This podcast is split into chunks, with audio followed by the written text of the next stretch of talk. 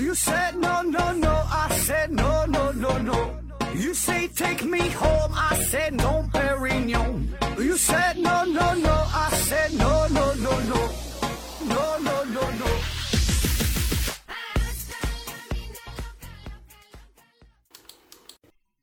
拼命探索，不计后果。欢迎您收听《思考盒子》，本节目由喜马拉雅平台独家播出。嗯、先上来整个硬广，有支付牌照的正规支付平台随行付新联盟招募创业伙伴儿，有需要在家兼职创业的小伙伴儿啊，可以联系一下。有自己需要支付设备的，也可以联系一下。微信号幺七三六幺八八一二三四幺七三六幺八八一二三四啊，他们的名字叫做随行付啊，随行啊，就是就是随随跟随的随行走的行，付是支付的付，呃，随行付新联盟，新呢是三个金啊，三个金那个新联盟就是联盟啊，有需要的可以联系一下。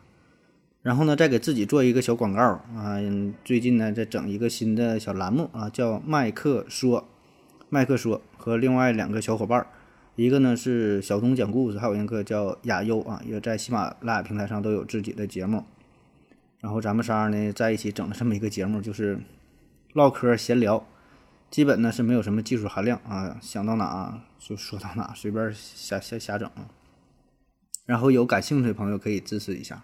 啊，如果你不喜欢这种形式，呃，可以完全忽略掉啊。咱们正片的节目啊，咱思考盒子的节目还是正常播出，也不会受到什么影响啊，只会是更新的越来越多，越来越快啊。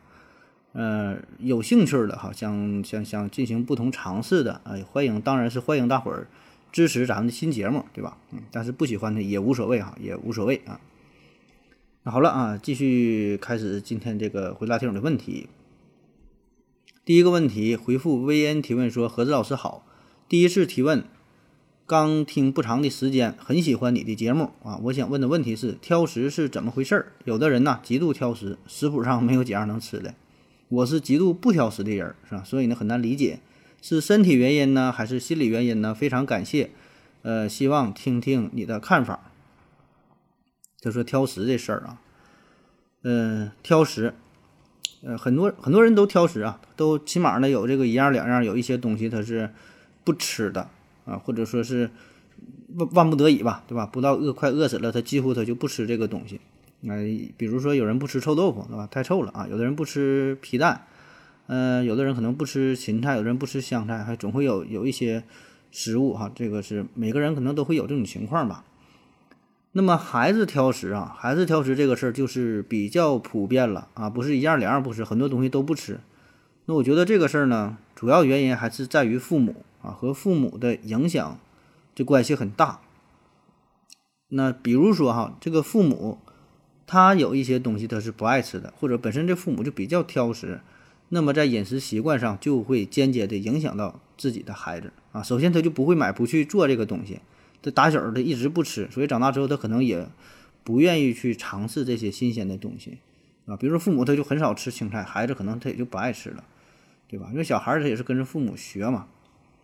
那还有呢，就是可能这个家长会起到了一些不良的示范作用啊，用用用一些不当的语言呐，或是有意或是无意的就会影响到孩子，然后说吃那东西不好，那东西不健康，别吃了，那孩子可能可能就不吃了。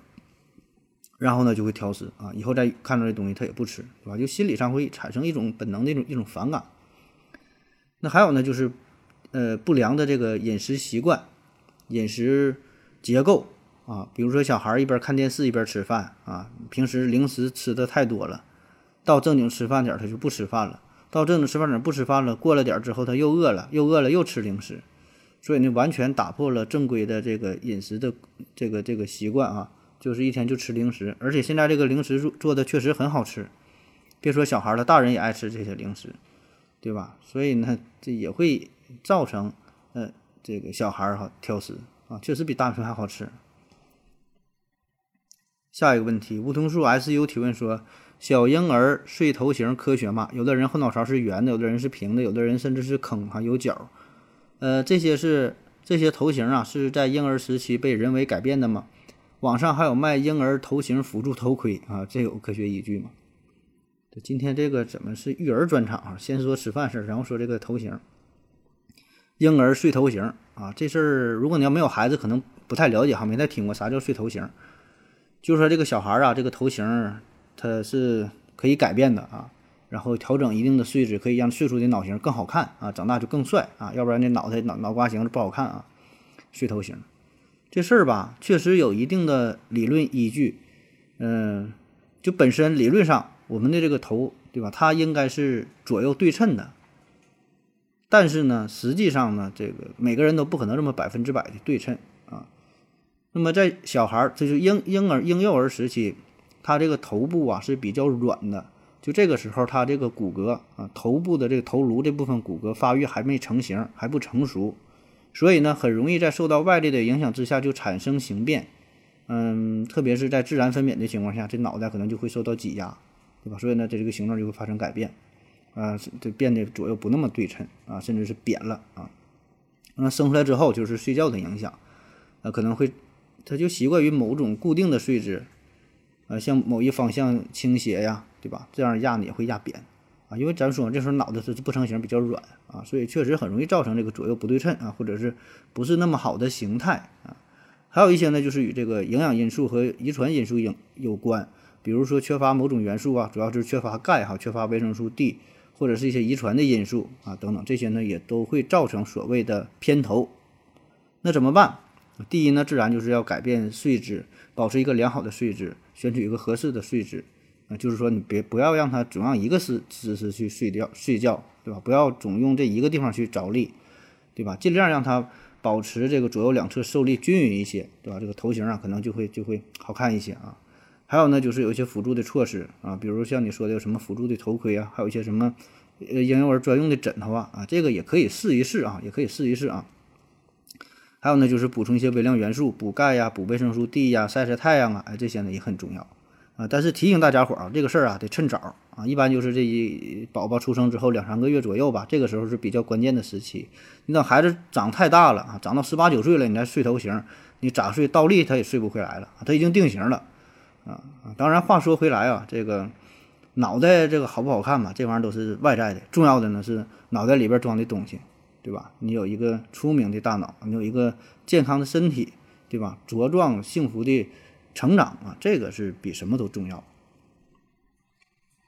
下一个问题，求学者幺零二四提问说：何子老师，如何提高情商？呃，如何快速了解各种职场规则？怎样更好的处理各种人际关系、人情世故？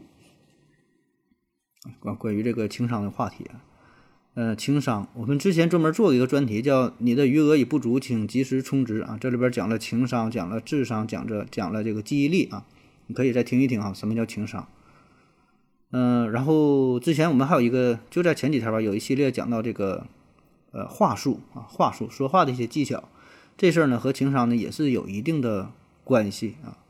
当然，情商这个话题很大了啊，三言两语很难说清楚。特别是说，你说问这个事儿哈，如何提高情商，很难很难快速的提高情商。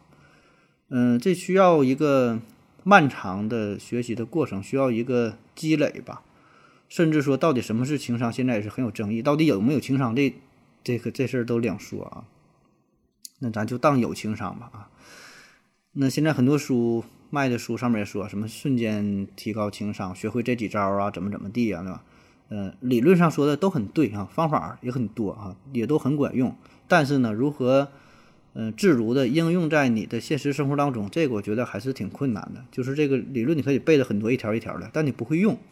对吧？这个这事儿并没有这么简单，特别是像你说的这个事儿，就是在于这个职场之上，在于职场啊，职场，职场上有很多规则，特别呢会有很多潜规则。这些潜规则并不是写在明面上的，你也很难找到这些潜规则具体是啥，别人呢也不会主动去告诉你，别人跟你说呢，你可能也听不太懂啊，所以这个还得是靠自己的摸索锻炼。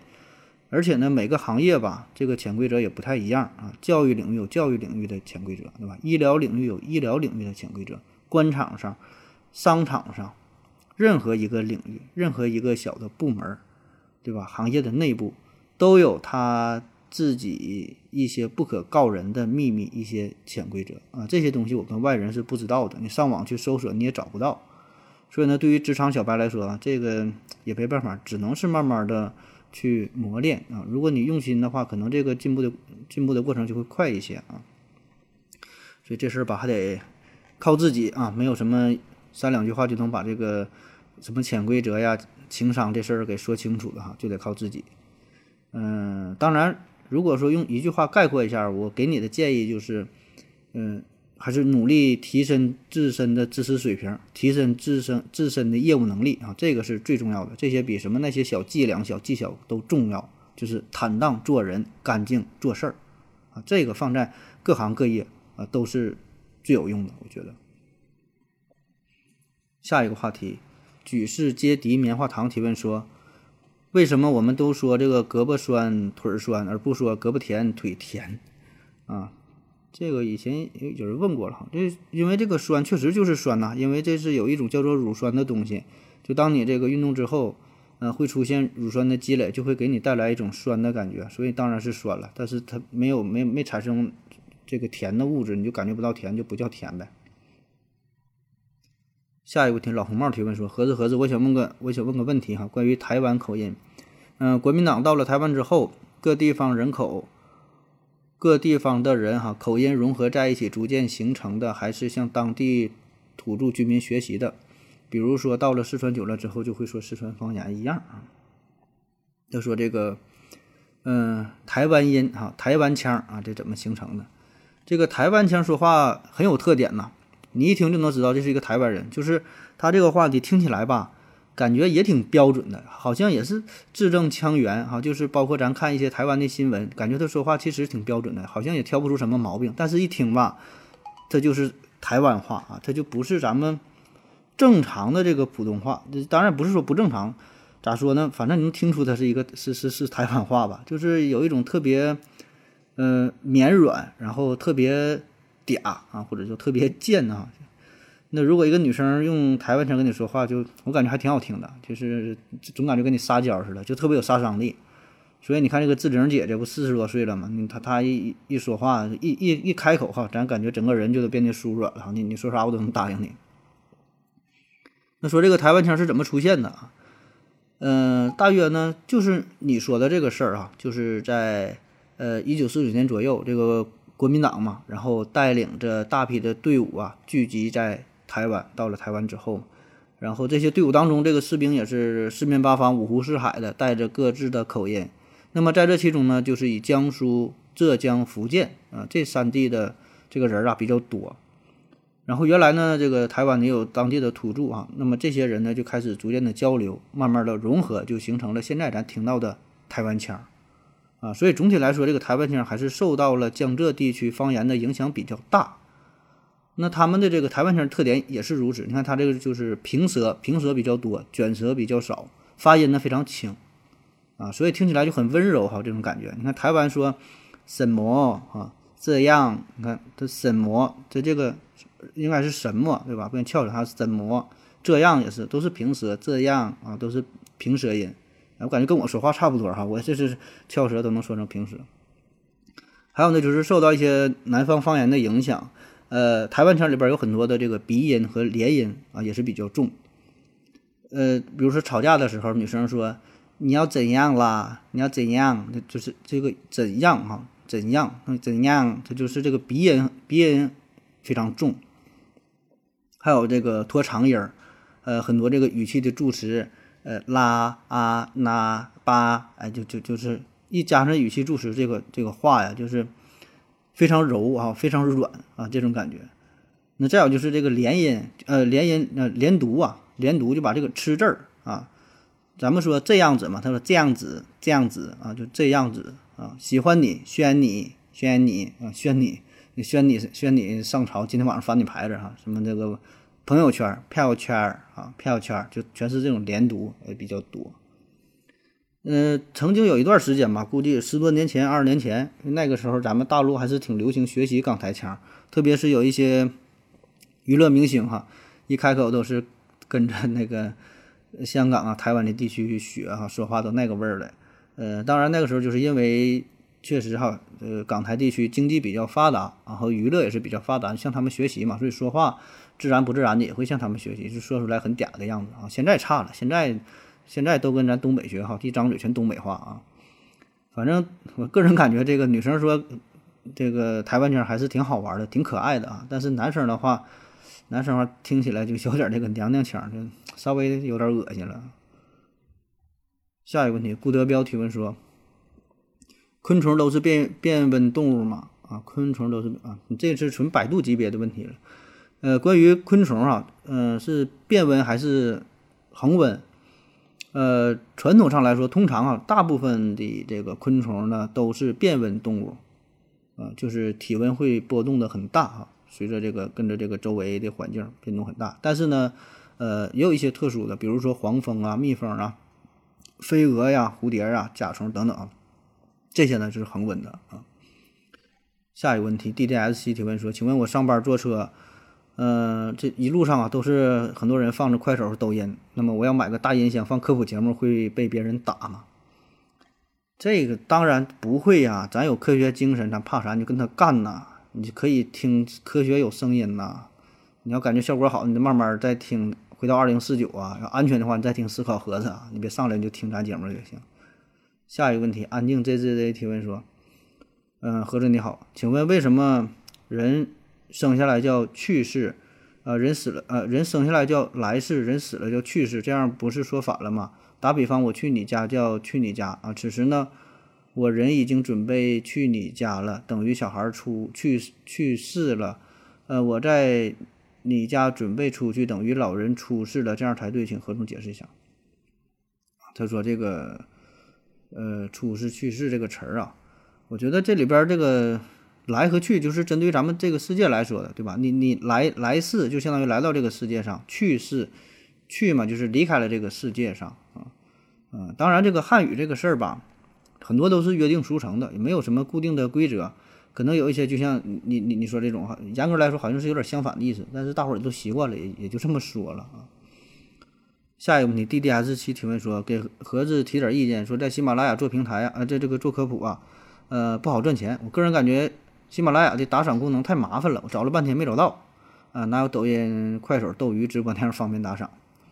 你真想打赏就加我微信呗，完事儿给我转个账啥，我把支付宝告诉你都行。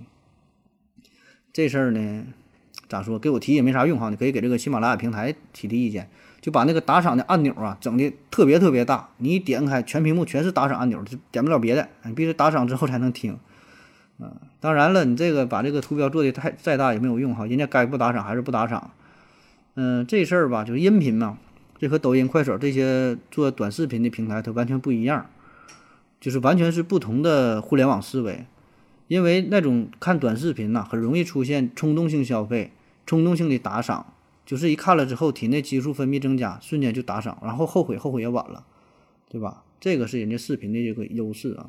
但是听音频节目完全不一样，听音频节目这更多的呢就是一种陪伴，比如说你开车的时候、做饭的时候、收拾屋子的时候、准备睡觉的时候，那么这个时候就是更多的是一种陪伴啊，你只是用耳朵在听，而且听的还不一定认真，所以呢，并没有把全部的精力放在咱们音频的节目上，对吧？你看视频基本还是全神贯注的，连听带看，占据了整个这个人，对吧？但听音频完全不是这样，所以呢，这个就是音频节目的特点，也是它的弊端啊，所以这个。赚钱很难，并不是说做科普赚钱很难，是用音频的形式去做普做科普很难啊。如果你用用其他的形式去做科普，其实还是很有机会的啊。所以这个科普和音频这是两个事儿啊。下一个问题，香和臭是绝对的吗？我们这里的人呢都觉得螺蛳粉是香的，看见别人说螺蛳粉是臭的，觉得很好奇。呃，鱼香草的气味我也很喜欢，鱼腥草能放心吃吗？嗯，你说这个香和臭是绝对的吗？我我没太理解，你说这个绝对指的啥叫绝对啊？我就随便说说我对香和臭的理解。这个香和臭，首先这两种气味啊，这个每个人都会有自己的主观判断。呃，人与人之间对于香和臭的理解也会有很大的差别。就比如说同样一种味道，有的人觉得香，有的人就就会觉得臭；有的人觉得爱闻，有的人觉得就不爱闻。当然，这里边并不是你觉得香就一定爱闻。就有的那个香水，你知道这个是香味儿，但是你不爱闻；但有些味儿，你觉得你知道它是臭味儿，但是仍然觉得会很好闻啊。所以这个香与臭和是否愿意去闻啊这个事儿，并不是直接相关的。而对于同一个人来说呢，他对某种味道的体验也是会发生改变的啊。有些人可能最开始他不喜欢吃臭豆腐。后来呢，他就爱吃了啊。当然，他一直觉得臭豆腐可能很臭啊，但是他这种主观的喜好会发生改变啊。那为什么会有香和臭不同的体验呢？这事儿怎么来的啊？我觉得呀，这个就是与咱们人类的进化有关。那最开始的时候，我们的老祖宗可能会觉得，呃，那些通常对人体有害的食物，起码说是没有什么益处的食物，它们发出的味道，我们会默认的把它称之为臭味儿，我们就要远离它。比如说腐烂的尸体、腐烂的食物、拉出来的便便，对吧？这些东西呢，是对我们有害的啊。可能说一开始尝试也想去吃，但吃完之后对身体不好啊，甚至要了命，对吧？就觉得这东西它就是就是臭的啊，定义为臭。